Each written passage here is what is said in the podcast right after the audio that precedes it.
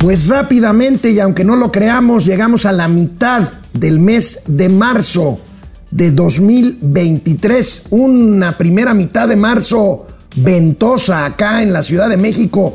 Todas las tardes o muchas tardes de este mes han estado verdaderamente eh, con ventiscas, sobre todo en el sur de la Ciudad de México. Y bueno, pues 15 de marzo de 2023, momento financiero. Yo soy Alejandro Rodríguez y hoy les tengo una buena noticia, por lo menos, por lo menos eh, eh, parcialmente o por lo menos eh, mientras sucede, mientras no sucede otra cosa, le ponen pausa al tema del cabotaje aéreo.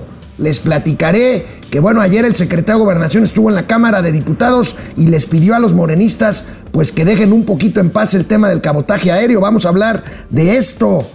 Otra vez, tercer día consecutivo hablando del tema del small eh, del, small, del eh, Silicon Valley Bank, del Silicon Valley Bank, este banco que tronó eh, en estos días. Bueno, pues Moody's, la agencia calificadora, alerta sobre riesgos en otros bancos. Gatelazo de la 4T, llegó el día. Llegó el día en que va a pasar lo menos importante, que es que el tío Alex, el viejo tío Alex que les llame, que les llama, que les habla, conozca el Chaifa. Pero eso no es todo. Hoy, hoy hay una noticia verdaderamente impactante que es en sí misma un gatelazo lo que está pasando con la carga que llega al Chaifa, esta tan presumida carga que ya llega al Chaifa. Vamos a ver qué hacen con ella, no tienen una, idea. Eh, pero bueno, crisis de disponibilidad de mano de obra en México puede ser un, puede ser un eh, pues obstáculo más para aprovechar pues esto de que a pesar de los pesares la inversión está llegando, no como debiera ser por el nearshoring a México, pero bueno, está llegando inversión y pues resulta que no hay personal calificado para ciertas labores.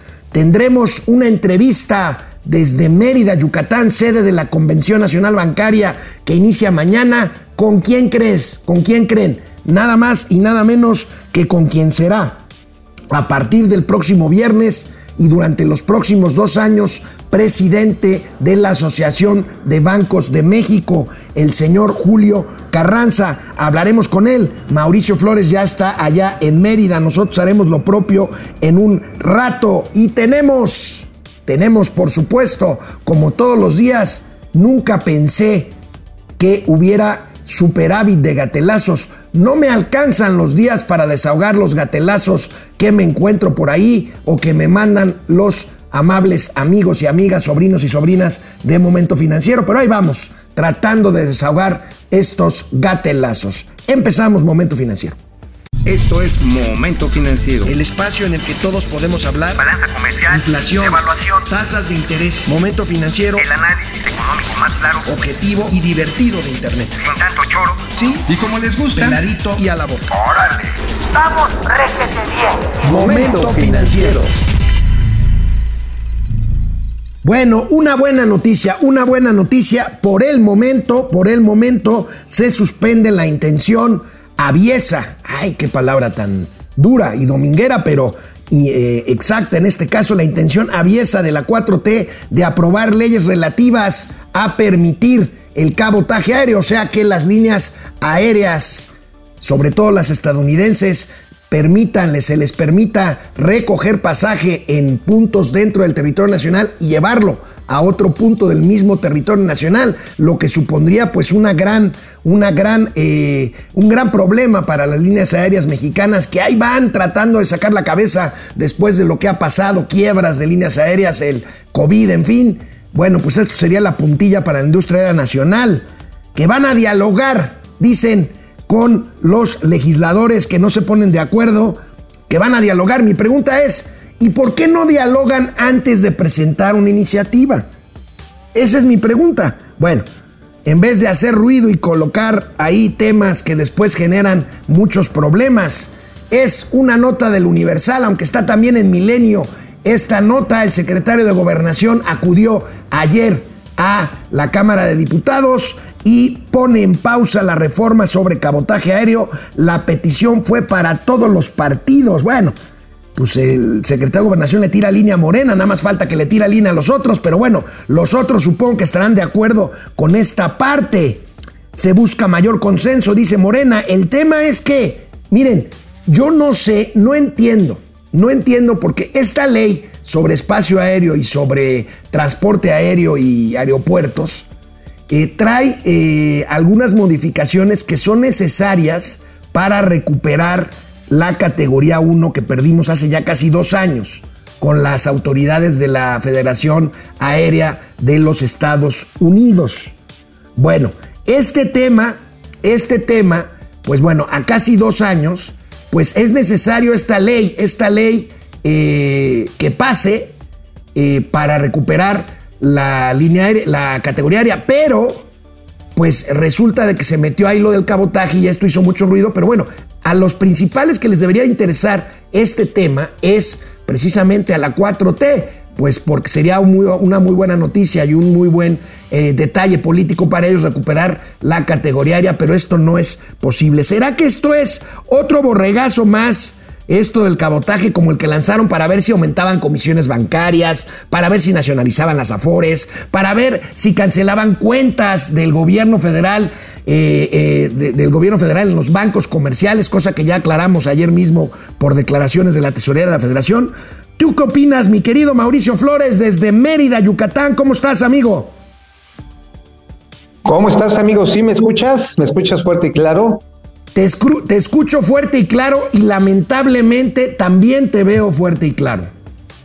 Mira, yo sé que, este, que no soportas mi belleza, yo sé que, me odias por ser guapo, pero no a ser amigo.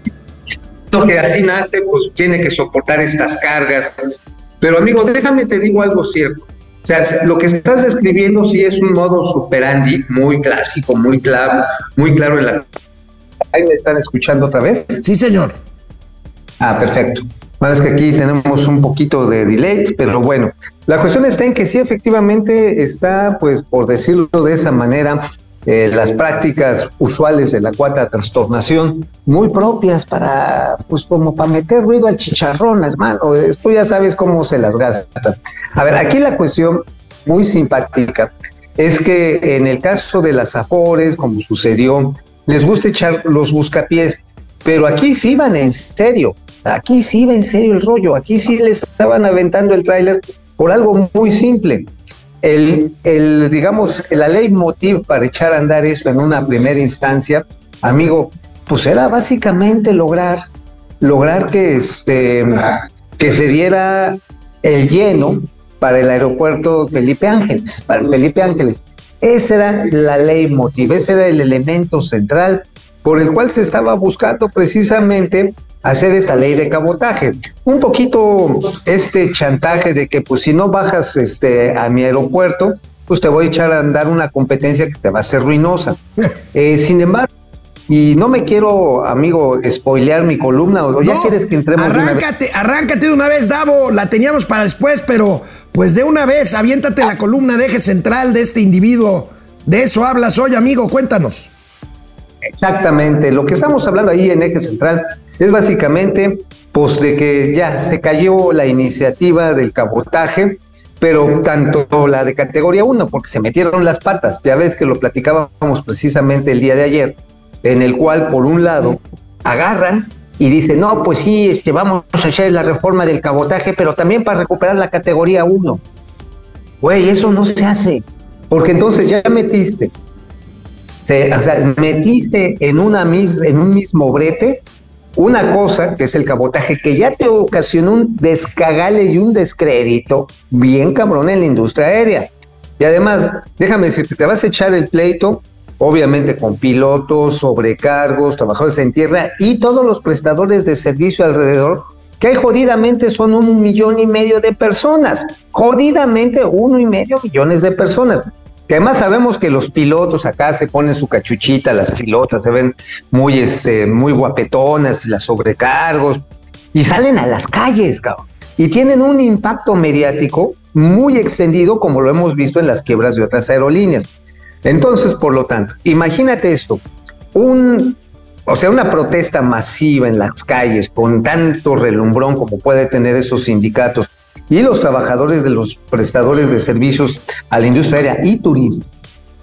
Imagínatelos previo a las elecciones donde se va a elegir al gobernador del estuche de México, el de Coahuila y a la puerta de las elecciones presidenciales.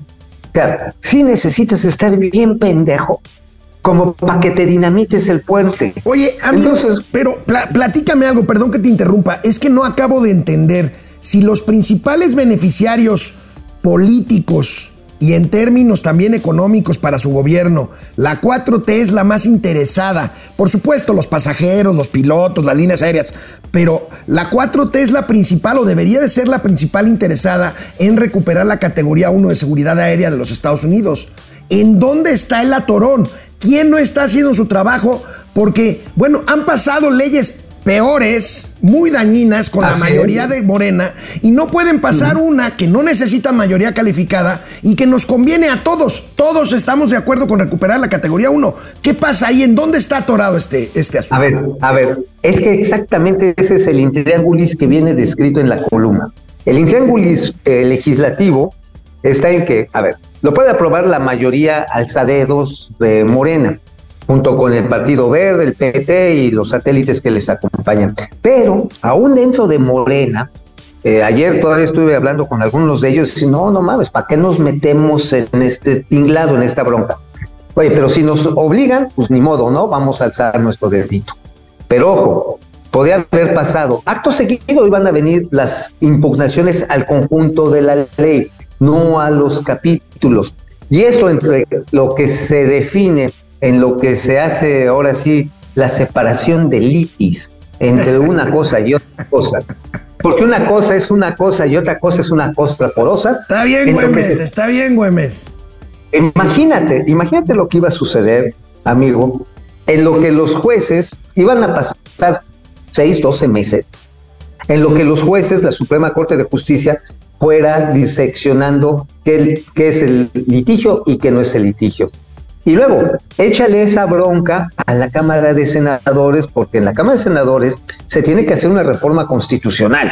O sea, ahí sí. O sea, tienes que autorizar que, no me acuerdo qué artículo es, creo que es este el que determina los, este, las áreas de soberanía nacional, creo que es el quinto y el sexto, no lo tengo muy claro, para decir, eh, pues miren, las, eh, las, la, la, tierra y los, su riqueza natural pertenece al Estado, este, los mares territoriales los administra el Estado. Ah, pero los cielos ya se chingaron. Los cielos son para todo el mundo. Imagínate meterte a esa bronca, a esa bronca en las puertas de las elecciones del 2024. O sea, te estás dando un palazo, en un lugar muy sensible, que son los pies, por ejemplo. Y los pies, sí, sí, sí. No, no piensen que iba a decir los huevos, porque luego están diciendo que son muy groseros. Bueno, la cuestión es la siguiente. Chécate. Entonces, tenías el conflicto de la separación del ITIS y el conflicto legislativo en el Senado. Entonces, ¿qué iba a pasar? La Agencia Federal de Aviación Civil necesita, entre otras cosas, que se modifique la ley, la FAC, para que pueda tener los servicios que lo llaman la Dirección de Salud Aérea, necesita nuevamente autorización del Congreso para que se traslade la parte de inspección de plataformas para que sea esta parte de sus funciones inherentes. Y hay otras más, no creas. Por ejemplo, la emisión, la emisión de licencias para piloto. Hoy este, están concentradas las puede hacer la FAC, pero también las hace la Dirección General de Transporte de la Secretaría de Comunicaciones y Transportes. O sea, son cosas, tú dirías, accesorias, ¿no? O sea, ay, no mames, un pinche permiso, un papel. Ojo, esas son parte de los hallazgos más importantes que dio la FAA. La FAA dijo, oigan, güeyes, su dirección de medicina aérea, que es bien importante, por el estrés que sufren los pilotos, los sobrecargos, el trabajo en pista, no necesita ser un organismo dependiente de la Secretaría de Comunicaciones y Transportes. En nuestro juicio, dice precisamente el señor Dolan, los de la FAA, lo que necesitamos es que sea un ente autónomo, verificable y autorizado para que eventualmente pueda tener terceros autorizados para que puedan cubrir en todos los aeropuertos. Eh, si, pon tú, llega un piloto crudo que nunca pasa, este, y se siente mal. a Acapulco y no hay una dirección de medicina del transporte ahí que lo pueda atender. Imagínate el riesgo que ello significa. Bueno. Por eso, si lo atoras legislativamente, eso no Bueno, va a amigo, pasar. entonces, ¿cuál es tu pronóstico? ¿Para cuándo vamos a recuperar la mentada categoría 1 de seguridad aérea? Mira, ya se nos fue el tiempo por este tema legislativo. Este, están tratando de que sea realmente en otoño, porque mira, en lo que bajan la iniciativa, la enfrían y tienen que hacer un nuevo planteamiento de iniciativa para decir, oigan, necesitamos además elevarle el presupuesto a la Agencia Federal de, de Aviación Civil. O sea, porque, y eso ya va a pasar hasta el otro año. cabrón. A ver, amigo, entonces, Este es el otro. ¿qué va a pasar primero? El primer barril de dos bocas. El primer viaje del tren Maya. Mm. La seguridad aérea o que Cruz Azul sea campeón. Mm, le voy a Cruz Azul.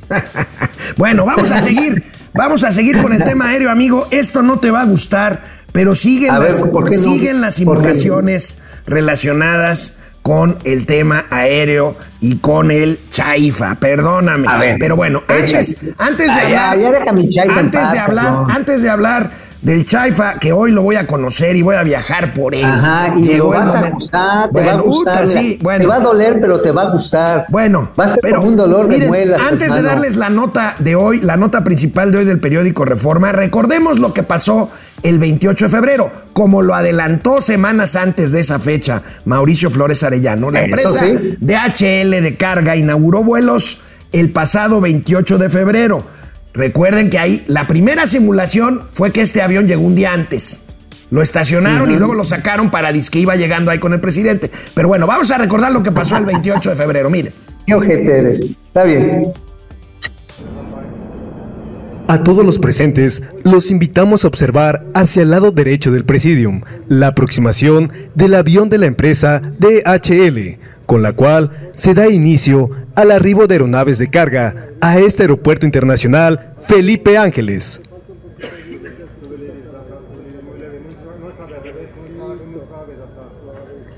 Les informamos que la aeronave ha dejado la pista de aterrizaje y se dirige hacia nuestra ubicación.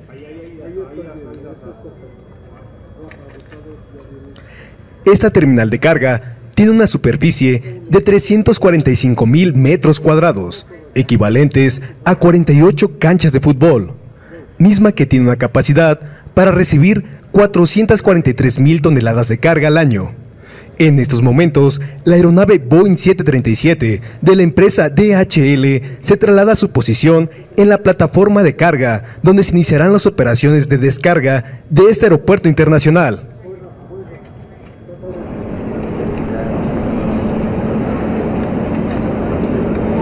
Los invitamos a ponerse de pie para recibir la aeronave de carga Boeing 737 de la empresa DHL, la cual, en estos momentos, transitará por los tradicionales arcos de agua, por ser su primer aterrizaje en este aeropuerto internacional. Recibámosla con un fuerte aplauso.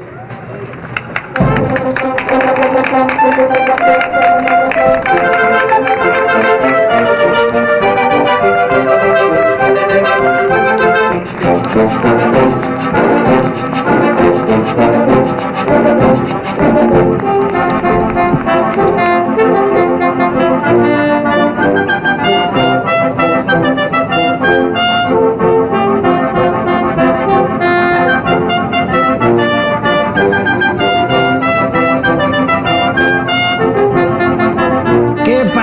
bananero Yo estoy bailando así con mis enaguas, Amigo, hermano. este avión ¿No te llegó- gusta el guapango de Moncayo? ¿No te Este, gusta el de este Moncayo? avión llegó un día antes de Cincinnati, Oye, lo oye, guardaron oye, y esa mañana lo sacaron del hangar para llevarlo allá donde estaba Mira, el oye, vuelito. Mira, mira, a ver, ¿te gusta el guapango de Moncayo, sí o no? El guapango de Moncayo es una pieza Ah, entonces, clásica. entonces, obviamente hubiera estado mejor que le hubieran puesto la marcha Zacatecas. Tatán, Bueno. tatán.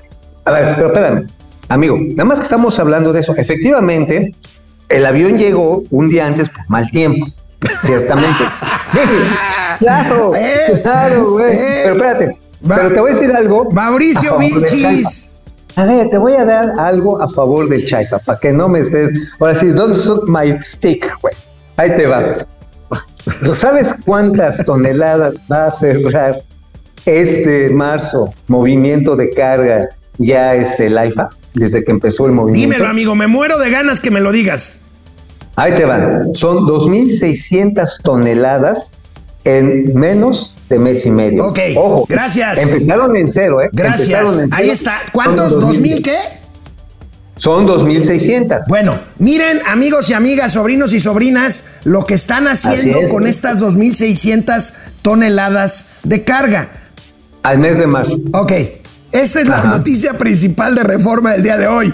Fíjense, llega la carga al AIFA y como no están listas las aduanas, se la llevan en camiones al Aeropuerto Internacional de la Ciudad de México para pasar la aduana. Háganme ustedes el favor. No, este es un Oye. gatelazazazazazazazo. Ahora, ahora, no es toda la carga de esas Ah, 2.600. bueno, bueno, es Oh, oh, poquito, a ver, es a ver, poquito hay- nada más. A ver, hay algo que se llama Solo la que viene de fuera.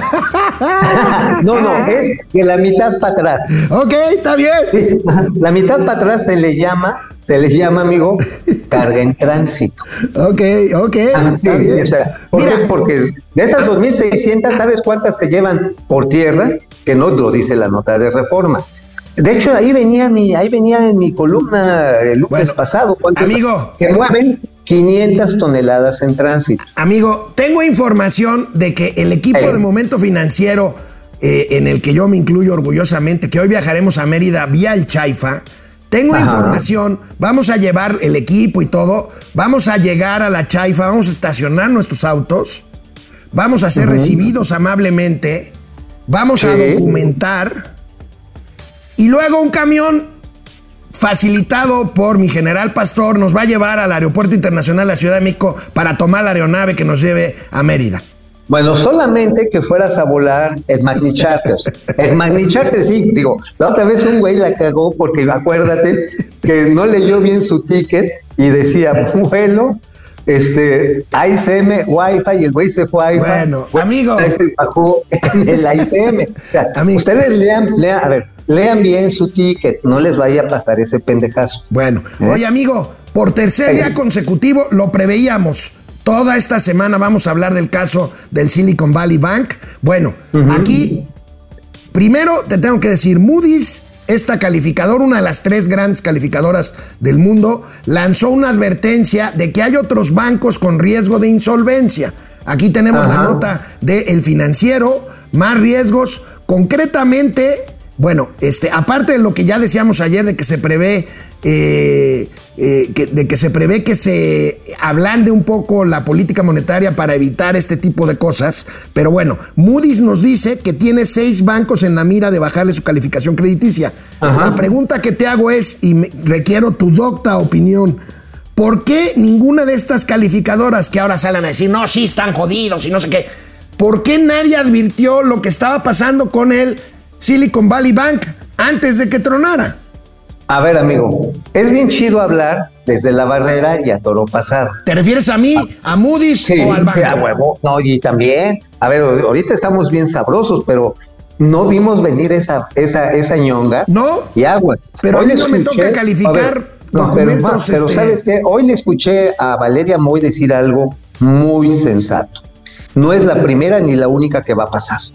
Porque el contexto es el contexto es el aumento de las tasas de interés tan rápido que generó estas minusvalías que habíamos hablado con las tasas de interés inversa o tasa de descuento, ¿no? Para decirle por el nombre usual, tasa de descuento, que cuando sube una tasa de interés, el valor que contrataste a una tasa X pierde valor, mientras lo, lo ejecutes antes del Está bien. vencimiento. Ajá, bueno, ese es el asunto. Fue tan rápida la subida de tasas de interés, y tal fue la falta de pericia en, en este banco, en el Silicon Valley y en el otro. Van por dos, van por dos de sus directivos, la Securities and Exchange Commission. sí. Agarraron y pusieron a largo plazo la mayoría de sus depósitos a una tasa baja, diciendo ya chingamos, ¿no? Esta es nuestra jugada. Y al Pero tener- la gente Y al tenerlos que el regreso de la lana, los tienen que vender, los tienen que vender antes del vencimiento, más baratos, y ahí viene una pérdida. y se comen el chilote. este es el efecto ajustabonos, el, el efecto ajustabobos. Así, en, homenaje a nuestro camarada César Castruita, que en algún lugar de alguna cantina celestial nos debe estar esperando. Él, él, les, él les decía asustabonos. No, asustabobo, ajustabobos. ¿Y entonces quién decía asustabonos? Luis Soto. Eh, creo que después fue este, nuestro amigo Roberto Roberto Fuentes Vivar el que le puso los asustabonos. Ok, el este. Pero, pero al gato cachetón que en paz descanse le debemos el calificativo de efecto ajustabobo. Si agarras y te vas y tienes que vender, tienes que liquidar y te tomes, te tienes que comer eh, la minusvalía. En este caso, nada más de Silicon Valley, pues, pues se chutaron en una sola sentada mil millones de dólares. Bueno, entonces, esta situación va a estar presente y yo creo que aquí Moody's pues, se estaba curando en salud, porque acuérdate que en el 2008 quedaron súper raspadas en su prestigio las calificadoras, porque no lo mismo, pero un poco más descarado hicieron con las inmobiliarias. Ellos calificaban todas las colocaciones como muy chingonas, no hay pedo, esto va a ser seguir para arriba, y cuando se vino la debacle, Hubo incluso serios llamados de atención, pero se salvaron del bote varios de sus directivos, porque finalmente avalaron compras fraudulentas de valores. Pero bueno, para no hacerla larga, mi queridísimo amigo, como sé que te gusta, pues hasta ahí queda. Y creo que ya están nuestros amigos de, la ABM, Julio Carranza, ya está por ahí conectado, ¿eh? Ya. Ah, bueno, pues entonces, este, vámonos, tú te quedas por acá, ¿no? Este, tú te quedas aquí, lo entrevistamos los dos, ¿no? Bueno, pues ahí está el tema. Ahorita se lo vamos a preguntar. Este, vamos a un eh, corte rapidísimo y regresamos con el presidente entrante de la Asociación de Bancos de México, el señor Julio Carranza. Bueno, mientras hacemos el enlace eh, hasta Mérida con el nuevo presidente de los banqueros, Carlos González, ni Job Lab le encontrará trabajo a José Ramón López Beltrán. Ah, qué bárbaros. José Almazán Mendiola Nada más falta que los hueseros, hierberos, parteras y sobadores contratados por el IMSS sean parte de los médicos cubanos. ¡Ah, qué horror! Esta señora Álvarez Buila, qué daño le está haciendo a la ciencia y en general a México. Mine Cantú, desde San Nicolás de los Garza. José Almazán Mendiola y pensar que Segalmex acabó alimentando a la corrupción en vez de alimentar a los más pobres. Orate Esquizo López crece al ejército mexicano, lo ubican ya como el ejército número 11 en el mundo. ¿Para, ¿Para qué crece el ejército si no combaten al, narcotráfico? Oscar Márquez, Laguser, Carlos Hernández, eh, León Cabrera, Guadalupe Martínez, Minerva Barrón, Rey 2001, Pupi Noriega. ¿Cómo estás, Pupi? Disfruten mucho Mérida, así lo haremos. Encuesta ¿qué le pasará al tío Alex hoy cuando conozca el AIFA? ¿Se volverá Chairo? 25%. ¿Se arrepentirá de difamar al AIFA? 3%. ¿Le, le dará diarrea? 72%. Vámonos, que ya tenemos a Julio Carranza, el flamante presidente electo de la Asociación de Bancos de México. Bueno, pues el día de mañana se inaugura la convención, la número 86, Convención Nacional de la Asociación de Bancos de México. Y tenemos el honor y agradecemos mucho que tener con nosotros hoy a quien a partir del viernes y durante los siguientes dos años será el presidente de la Asociación de Bancos de México. Julio Carranza, allá en Mérida, ¿cómo estás? Muy buenos días y muchas gracias. Muchísimas gracias, muy buenos días. Eh, Alejandro, Mauricio, es un honor estar con ustedes. Muchas gracias por la entrevista. Encantado de estar aquí. Muchísimas gracias, los agradecidos somos nosotros. Julio, la pregunta obvia, ¿cómo encuentras, cómo se encuentra el sector bancario al inicio de tu gestión y cuál será pues la característica ¿A qué te enfrentarás y cuál será tu labor en los próximos dos años? Dos años complicados, dos años de cuestiones económicas inciertas y dos años políticos intensos en México. ¿Cómo estás viendo eh, de entrada tu gestión en la Asociación de Bancos de México, Julio? Bueno, pues siempre, siempre es interesante poder participar en, un, entorno eh, económico mundial como el, que, como el que creo que estamos viviendo en este momento. Eh, desde luego que hay retos, hay amenazas, hay nubarrones que se ven por ahí, pero de alguna manera les puedo decir que eh, estamos muy tranquilos porque en México las cosas están bien y se han hecho bien. los, los indicadores de la banca mexicana están en su mejor momento. Eh, tenemos un 19% de, de ICAP, de índice de capitalización, los bancos, que es el, más alto que hemos, que hemos tenido en muchos, muchos años. Eh, por otro lado, tenemos una cartera vencida que está en niveles récords eh, por abajo de, de, otros, de otros tiempos, digamos, 2.1%. Y por el otro lado, pues también, aún así, tenemos una cobertura de cartera vencida, de reservas a la cartera vencida de 157%. Si esto adicionalmente lo eh, comparamos también con lo que está pasando con la liquidez, eh, tenemos también un récord de liquidez en la banca, 300% de índice de liquidez y eh, pues afortunadamente estamos listos para seguir prestando. Tuvimos un buen año el año pasado, si ustedes se recuerdan por ahí haber visto los indicadores, tuvimos un 12% de crecimiento eh, nominal en la parte del crédito. Esto, tuvimos un, un crecimiento muy, muy bueno para, para el país, el, este 3%. Eh, en fin, se, ve, se ven bien las cosas. Eh, tuvimos una inversión extranjera directa eh, también récord, 35 mil millones de dólares. Y estamos esperando para este año también un crecimiento inclusive en esa inversión extranjera directa.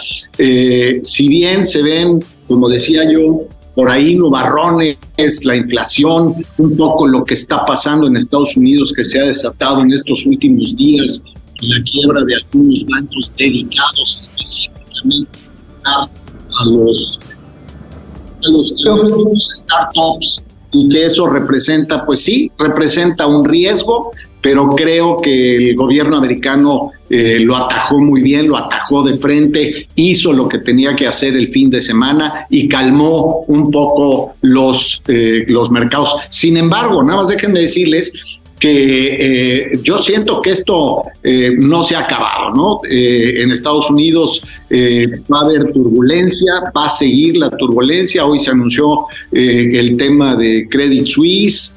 Y, bueno, sí hay, hay, hay, otros, hay otros aspectos, pero el, gobierno americano ha sido muy claro en que va a estar detrás de, de, del mercado para asegurar, número uno, pues que los ahorradores eh, puedan recuperar su dinero y pues que los bancos estén bien capitalizados y puedan seguir adelante.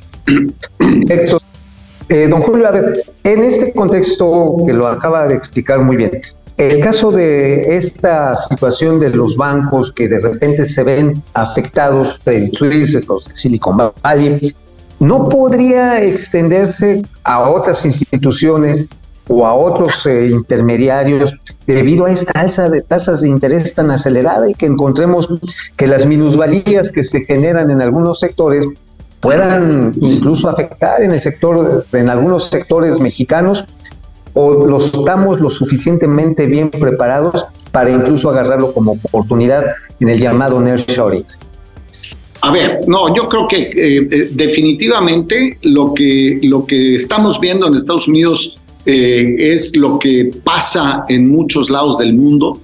Cuando hay, cuando se hacen bien las cosas, no hay problema. Cuando no, cuando hay dudas, cuando se hacen un poquito ahí esto eh, rápido y aprovechando supuestos eh, momentos de mercados es cuando pueden venir los problemas. Y yo creo que es lo que está pasando con algunos bancos en Estados Unidos, pero, pero aún así, miren, si, si vemos el, Silicon Valley Bank, que, que fue el que inició con todo este, con, con todo este desastre que está hablando, eh, que está viendo allá, eh, es un banco que tiene 11 billones de dólares de, activos, ¿no? Y esto, esto significa eh, mucho dinero, desde luego, pero para una economía del tamaño de Estados Unidos no es una cuestión que, que pueda provocar un asunto sistémico. Ahora, hay que ver de qué tamaño es eh, lo, que, lo que está pasando allá y cuáles serán las medicinas que, se tengan que tomar los americanos en ese sentido. Pero otra vez, cuando comparamos con lo que está pasando en México, hay una diferencia muy clara de lo que de lo que de lo que pasa eh, en este momento en México con esta fortaleza que les decía y la verdad es que nos sentimos muy tranquilos, nos quedamos por buen camino. Julio Carranza, presidente entrante de la Asociación de Bancos de México. Julio, ahorita hablabas del caso mexicano, ciertamente es muy distinto. La banca mexicana hizo su tarea desde hace ya muchos años con crisis anteriores y está en una situación sólida, pero ahorita hablas de fintechs que precisamente eran las principales clientes, los principales clientes del Silicon Valley Bank. En México, las fintechs, que hay por ahí algunos pendientes de regulación, ¿Cuál, es, ¿Cuál será la relación o cuál está siendo la relación de la banca mexicana con las fintechs? ¿Serán aliados o serán competidores, Julio? Eh, hay, hay, una, hay una eh, palabra en inglés que me encanta que dice cooperation, ¿no? que incluye competencia y cooperación, ¿no? Y creo que eso es precisamente lo que lo que vamos a hacer eh, con las fintechs y lo que ya venimos haciendo con las fintechs, lo que vienen haciendo ya eh, muchos bancos eh, con pues con programas, con joint ventures, con esto, con participaciones de los mismos bancos en las, en las fintechs. Y por el otro lado, vemos que fintechs están entrando también al mercado eh, mexicano, el mercado bancario, adquiriendo eh, algunas licencias. Tenemos ya un par de casos que están a punto de, de, ser eh, totalmente ya autorizados por parte de la Comisión Nacional Bancaria. Y esto, yo les voy a decir algo, en la banca mexicana siempre hemos estado acostumbrados a la competencia. Sí. Más importante para nosotros nos es nos gusta esta competencia, queremos seguir compitiendo y lo único que pedimos a las autoridades es que tengamos eh, un piso parejo, eh, que cuando hablemos de los mismos productos eh, y servicios, no importa si los da un banco o si los da una fintech, que la regulación sea similar para, para, para todos. Eso, es el, el, principio de lo que hemos venido platicando con la Comisión Nacional Bancaria. Creo que lo tienen perfectamente claros y esto es eh, una, una cuestión de ir adaptando la regulación para que esto, para que esto sea como, como lo estoy platicando. Piso parejo. Y don Julio, a los procesos electorales, eh, las transiciones de gobierno que vienen, eh, a los últimos proyectos que está planteando la actual Administración Pública Federal, ¿cuál prevé será la relación entre la banca, la banca comercial, con los agentes reguladores y por supuesto también con el gobierno federal? Eh, ah, no hay que olvidar que en el contexto de esto se vino la información de que eh, la tesorería va a cancelar cuentas antiguas para renovarlas. ¿La relación se va a sostener? ¿Va a cambiar? ¿Cómo lo ve usted?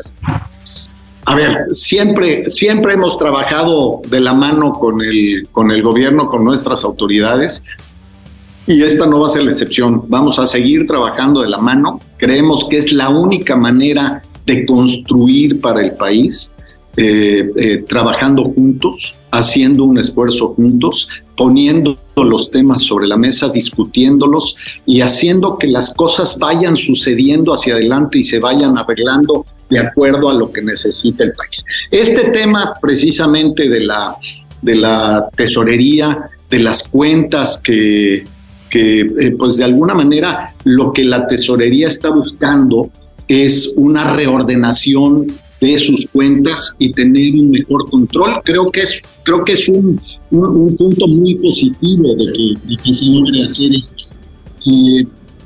Lo que, estamos viendo es que quede perfectamente claro cuáles son las eh, modificaciones que se tienen que hacer al diario oficial de acuerdo a lo que se publicó el día 25 de febrero, porque con la aclaración que hizo ayer la Tesorería de la Federación, eh, se necesita, se requiere que venga acompañado de una modificación que explique también esto en el diario oficial para que quede perfectamente claro hacia adelante el cómo se van a reordenar estas, estas cuentas.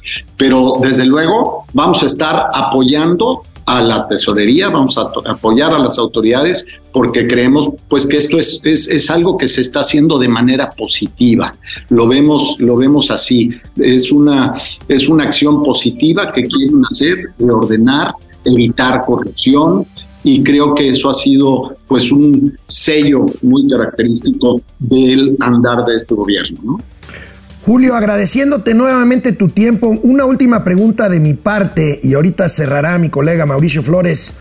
Eh, ¿La convención bancaria se quedará en Mérida en los próximos años? ¿Regresará a Acapulco? ¿Será itinerante? ¿Cuáles son los planes para los próximos años? Pues mira, la pregunta es excelente. Te voy a decir, eh, mi querido Alejandro, que el, el tema es que eh, llevábamos 23 años haciendo la convención bancaria en Acapulco. ¿Sí? Lo que yo te puedo decir es, primero, lo importante es acercar la banca a la gente y acercar la banca a la gente también implica no hacer la convención en el mismo lugar siempre. Creo que tenemos que buscar hacer una convención itinerante y, okay. a, a todas las regiones del país. Le encanta a la gente, lo estamos viendo en Mérida. Eh, hemos sido de verdad muy bienvenidos aquí en Mérida. Tenemos una atención maravillosa de parte de, de, de, todos los yucatecos que tienen un carácter y una disposición increíble. Y estamos muy contentos de hacer la, la convención aquí en Mérida. Y, y, bueno, no sabemos qué va a pasar el próximo año. Nos encantaría estar nuevamente aquí en Mérida, pero también nos encantaría poder llevar la convención bancaria a muchos otros y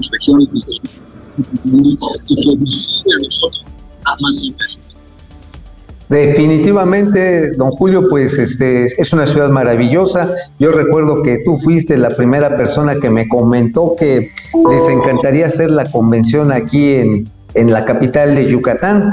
Y yo nada más para despedir, nada más te diría, eh, ¿Habrá algún anuncio espectacular en esta convención por parte de los funcionarios de Hacienda, del, del Banco Central? O digamos que estará by the book, como está descrito. Eh, pues mira, la verdad es que no sabemos este, que, traigan exactamente las autoridades. Lo que sí te puedo decir es que eh, hemos tenido una comunicación muy estrecha. Creemos que, que que estamos en el mismo andar, en el mismo camino. Lo más importante es que todos estamos queriendo hacer algo por nuestro querido México y en eso vamos a hacer. Julio Carranza, te queremos agradecer en todo lo que vale tu tiempo y más ahora que estás atareado preparándote para asumir el control, recibir el bastón, eh, bueno, el mazo de mando de eh, la ABM el día, de, el día viernes. Te mandamos, te mando un abrazo, espero dártelo personalmente mañana Julio, muchísimas gracias por tu tiempo, de verdad. Muchas gracias a los dos, les agradezco mucho y por acá los esperamos en Mérida con los brazos abiertos. Gracias, ahí Julio. Julio. Pues ahí está, ahí está el presidente entrante de la ABM. Bueno, pues varias cosas, muy claro lo de la tesorería, ya está aclarado, este, muy claro de que la convención buscarán hacerla itinerante. Y bueno, amigo, por allá te veré al rato, este, eh, ¿Te quedas a los gatelazos o, o, o, ya te tienes que ir a, a desayunar? A los gatelazos, esos son, son, inolvidables, hermano. Bueno, entonces vamos a, los, vamos a los comentarios. Gracias, Julio. Gracias, hasta luego. Buen día. Hasta luego. Bueno, pues saludo con mucho gusto a Depredador Mercenario que me dice, tío Alex, no te vas a arrepentir de, la, de volar por el AIFA, es lo más cool. Ya les contaré, espero que tengas razón, Depredador. Si es así, así lo diré y así lo reconoceré. Juan Antonio ah, Ángel Serra. Llegó carga al Chaifa y lo enviaron por tierra al Benito Juárez. Ja, ja, ja. Oscar Márquez. Mensaje muy optimista y real, pero optimista. Oscar, los banqueros, por definición, por definición, son y tienen que ser optimistas. A ver si no, a ver, ¿de dónde viene la palabra crédito? De la palabra de, de origen latín creditare, creditare. Oye, amigo, dice Roberto Mata si no vamos a hablar de Credit Suisse. ¿Qué pasó con Credit Suisse? Bueno, Credit Suisse trae otro problema diferente. Básicamente es porque el Banco de Arabia, el Banco de Arabia Saudita, el Banco Saudi Arabia, este, pues el jeque ya no le quiso meter lana, cabrón. Ya no le quiso meter lana. Dijo, no, no, esta chingadera yo no le meto más porque no tengo más lana, no quiero. Y pues eso se le vino una, pues el espanto de los demás inversionistas, porque Credit Suisse estaba buscando un apalancamiento de dos mil millones de dólares. Por eso te digo, sabias palabras de Valeria Moy, amigo, amigues, que dijo, no es el primero ni el último capítulo derivado de, la alta tasa, de las altas tasas de interés que se fueron muy rápido al. David Magnot, gracias. El pañuelito del peje se está poniendo gris, gris oscuro con lo de Segalmex. Vaya que sí. Audia, Audia Rosa González, gracias. Genaro Eric, Ignacio Lara, Buenos días, saludos desde Playa del Carmen. Hoy me siento feliz. Qué bueno, gracias Nacho Lara. Freddy Zacarías. Antonio Arrieta. El tío Mouse se está convirtiendo en Amlover poco, poco, poco a poco. ¿En qué? ¿En Amlover? En no, No, no, no, no. Yo siempre he sido de, de, closet, ¿eh? Has de haber dormido con Depredador Mercenario, Ángeles Ábalos. ¿Qué pasó? Eso sí, no, eso, eso, a mí no hace esas cosas. Sé que estoy guapo, me toca mucha gente, pero no es el tema. Yadir Rodríguez, bueno, este, encuesta. ¿Qué pasará con el tío Alex hoy que conozca el Chaifa? ¿Se volverá Chairo? 29%. ¿Se arrepentirá de difamar al AIFA? 2%. ¿Le daré a diarrea? 70%. Si, si, esto pasa, si pasa lo de la diarrea, pues conoceré el, uno de los baños ahí de, de, Pedro Infante no ha muerto, ¿no? O lo de los luchadores para que te eches un cacahuate técnico. Bueno, ¿cuál de estas situaciones se lleva el premio a la mejor cuatroteada? Refinería que no refina, 43%. Quemamos Deer Park, 10%. Carga de Laifa en camión al ICM, 48%. Vamos a los gatelazos. bueno, amigo, gatelazo de Pemex. ¿Te acuerdas, ¿Te acuerdas hace unas semanas que estábamos transmitiendo y nos reportaron que se quemaba Deer Park? Pensamos que era un. Era broma. era una broma. Bueno, pues, ¿qué crees? Se volvió a quemar. Veamos estas imágenes. Ayer. Pues, a ver, a ver, a ver.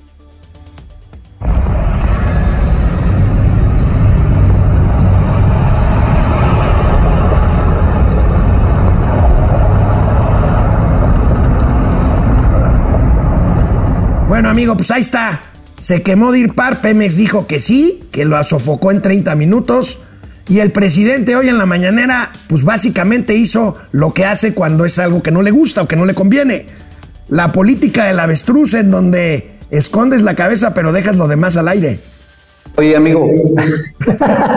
sí, ya sé, el tambache. Oye, pero ¿sabes cuántos meses llevaba Deer Park sin accidentes? de este tipo antes de que lo comprara Pemex? Pues, según sabía, nunca desde que se construyó. Digamos graves desde que se construyó, no, pero siempre hay incidentes en los procesos de refinación. Pero estaríamos hablando que alrededor de pues, este, 48 meses sin ningún accidente de este tipo. Bueno, pues ahí está. Y miren lo que dijo el presidente hoy en la mañana.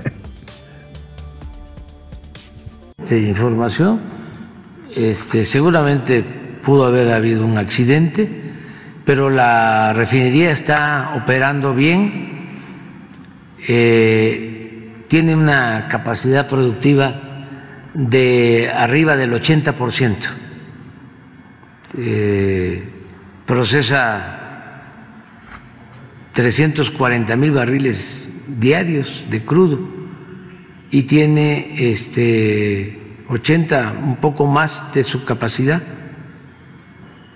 está bien, incluso eh, con utilidades. Puede ser que haya sucedido algún accidente ayer, pero tiene un programa de mantenimiento muy estricto. Este, se quedaron todos los trabajadores, todo el personal administrativo, porque lo han hecho muy bien. Bueno, hay videos de este incendio. Sí, puede ser, pero no, yo no los, no los he visto y no me lo reportaron. Posiblemente no haya sido una cosa grave, porque si no, sí me hubiesen dicho. Es que lo suyo, lo suyo, lo suyo es Felipe Calderón y Genaro García Luna, amigo. No, no, no me toquen mi cucu, no se metan en estos asuntos de que me molesta tanto, de que, ay, se quemó nada más de ir para pinches escandalosos, ¿no? O sea, neta, neta, sí, este, pues sí se ve feíto, ¿no? Se ve feíto, ¿no? Oye, amigo, ¿ya viste los, ya viste los carteles que están pegando por todo el país para convocar a la marcha, más bien a la concentración esta? Pues ya ves que al presidente no le gustó la de los ciudadanos que estuvimos en el Zócalo hace unas semanas. Bueno, No, pues, pues otra vez, el, el fentanilo fest, ¿no? Le están llamando. ve, ve el cartel, ve ahí. Se refiere, por supuesto, que vive el rescate de Pemex y CFE. Parece más bien un cartel donde los patrocinadores son Pemex y CFE, amigo. Empresas rescatadas que han llegado a perder en un año en este sexenio 40 mil millones de pesos es el año pasado CFE y 220 mil millones de pesos en el 2021 Oye. Pemex. Oye, este rescate, eh, lo digo con respeto a la gente que tiene sobrepeso, pero es como el que se enfrenta a un salvavidas, los de Miami Watch, y tienen que sacar del agua a alguien tan pesado que se puede ahogar. O sea, en este intento de estarse rescatando a Pemex y a CFE, pues este, sí, estamos con el agua hasta acá, ¿eh? A ver Bueno. si da para rescatarlo. Oye, amigo, en serio, ¿qué le pasa al presidente? Mira, ve estos dos episodios no editados de las últimas mañaneras. Primero la coquetería y luego A ver, viene. la desesperación. Viene.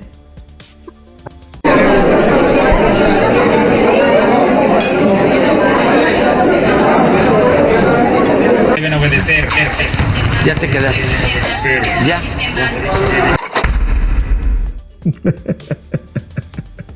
ya te desesperó, así. o sea, mm, Mira, siempre en los últimos dos años de gobierno, los presidentes tienden a perder la cabeza, ¿eh? O sea, y no es el único caso, ¿eh?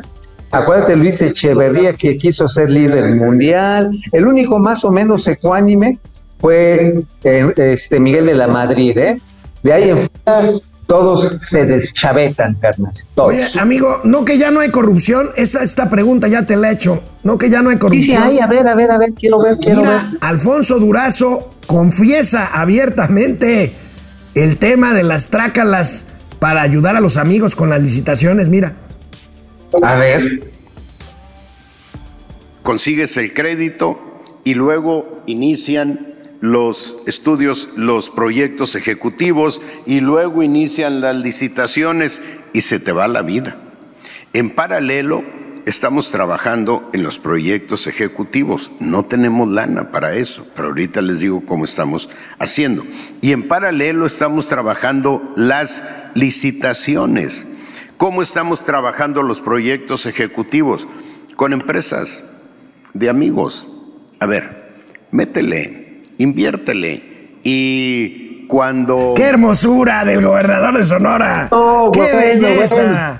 ¡Qué Oye, pero belleza! además, oye, pero además eso, hermano, fíjate, hacen este desmadre de manera pública, ya ni siquiera hacen los oscurito, ya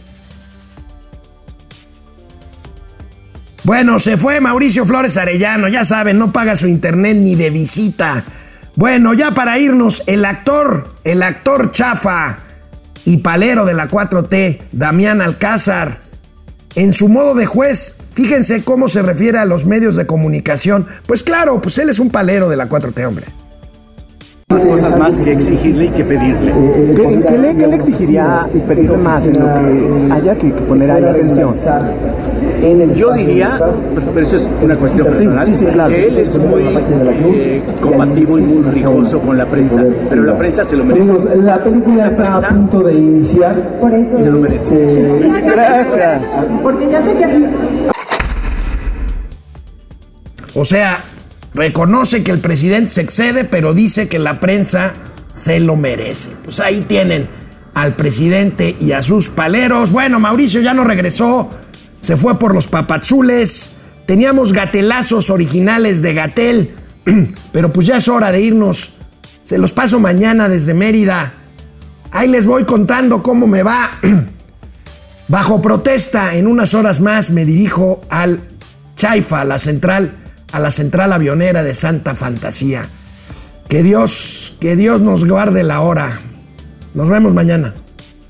Ah, mira, ahí está. Alexito comunica, no me van a pagar nada, hombre. Nos vemos mañana.